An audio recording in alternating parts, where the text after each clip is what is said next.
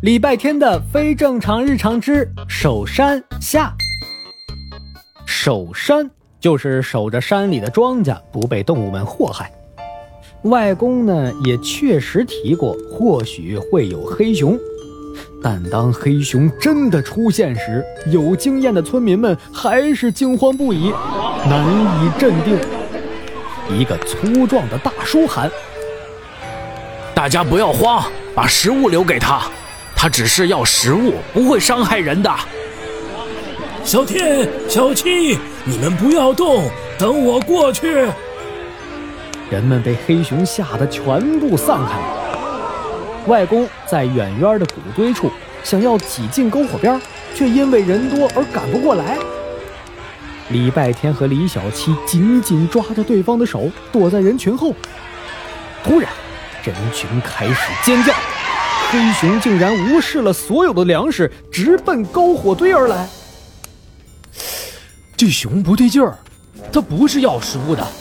大家快跑，保护孩子、老人！村民们四散逃开，礼拜天拉着李小七就跑啊！可是谁都没想到，那黑熊居然飞扑过来，把兄弟俩牵着的手给撞开。礼拜天甚至撞得飞了起来啊！就在他以为自己要掉在地上时，却落在了一个毛茸茸的背上。然后在所有人反应过来之前，黑熊驮着礼拜天消失在了黑暗的森林里。老哥，黑熊带走了一个孩子，快召集所有人来搜山！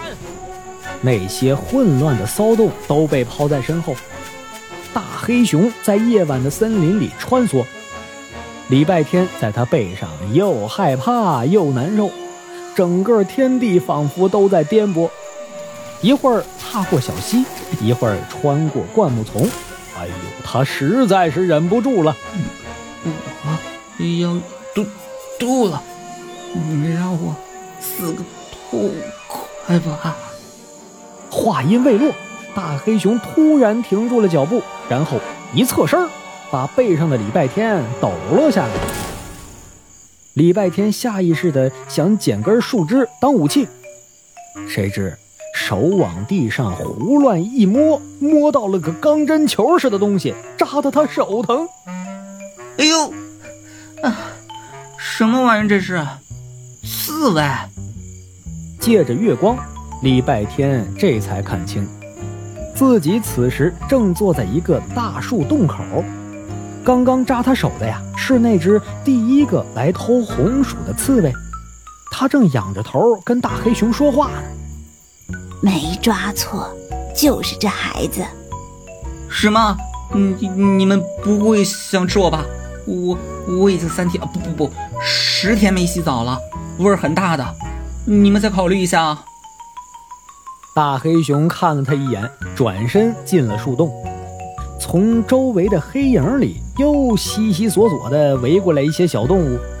如果礼拜天能冷静下来，仔细观察的话，就会发现，这些都是刚才他给过食物的。可他这会儿已经紧张到快要窒息了。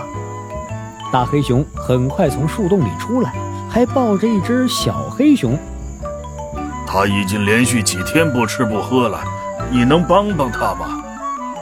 啊，你让我帮助这只小熊？是的，孩子，小熊身上没有伤口，我们都检查过了，可它就是吃不下东西，现在它的身体越来越虚弱。它曾经是这片森林里最快乐的小熊。刺猬说着，忍不住哭了起来。大黑熊把虚弱的小黑熊放在礼拜天怀里。今天晚上，他们跟我说，有个人类的小孩，说不定可以帮助我的孩子。我，我不一定能帮上忙，但是。虽然这样说着，但礼拜天还是给婴儿般大小的熊宝宝做起检查来。确实如刺猬所说，他身上啊没有伤口。礼拜天又掰开了他的嘴，可是太暗了，我看不清，月光的亮度不够。你们有火吗？火，就是你们烤玉米的那个又烫又可怕的东西。森林里不会有的。可是我需要光，我的电话手表没带。小动物们窃窃私语起来。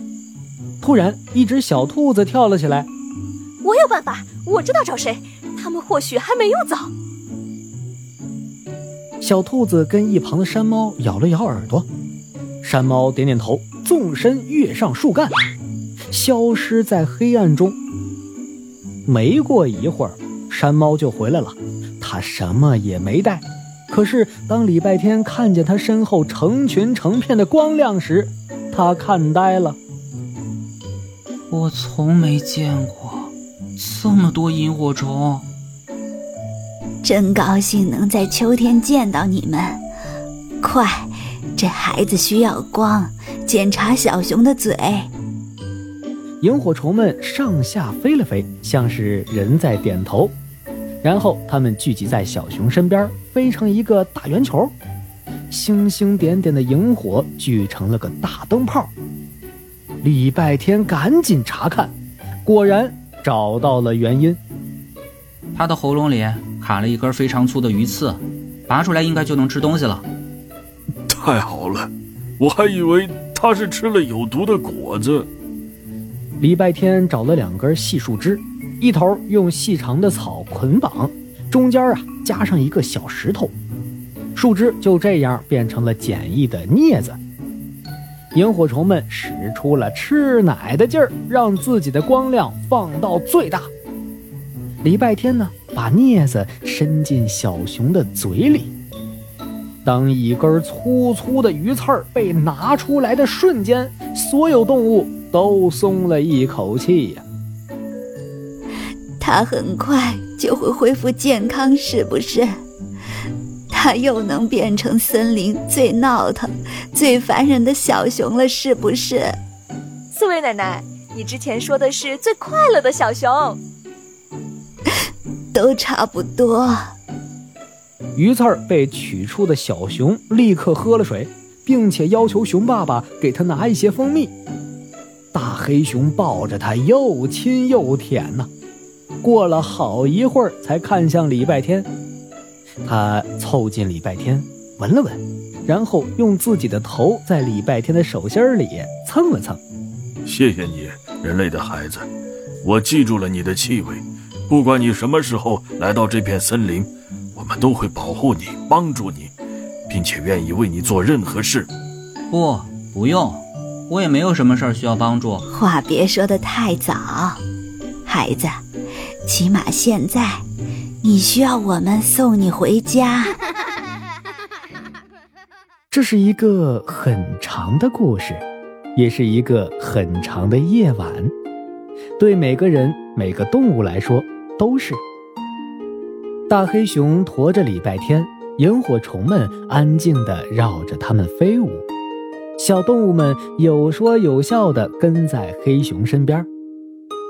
礼拜天趴在大黑熊的背上。在颠簸中疲惫地睡去，他不知道大黑熊是怎么把它放在谷堆边的，不知道动物们是什么时候离开的，不知道人们是怎么发现它的，更不知道他那个高冷面瘫的弟弟是怎么抱着他哇哇大哭的。他只知道，他做了个很好的梦。梦里都是满满的稻花香。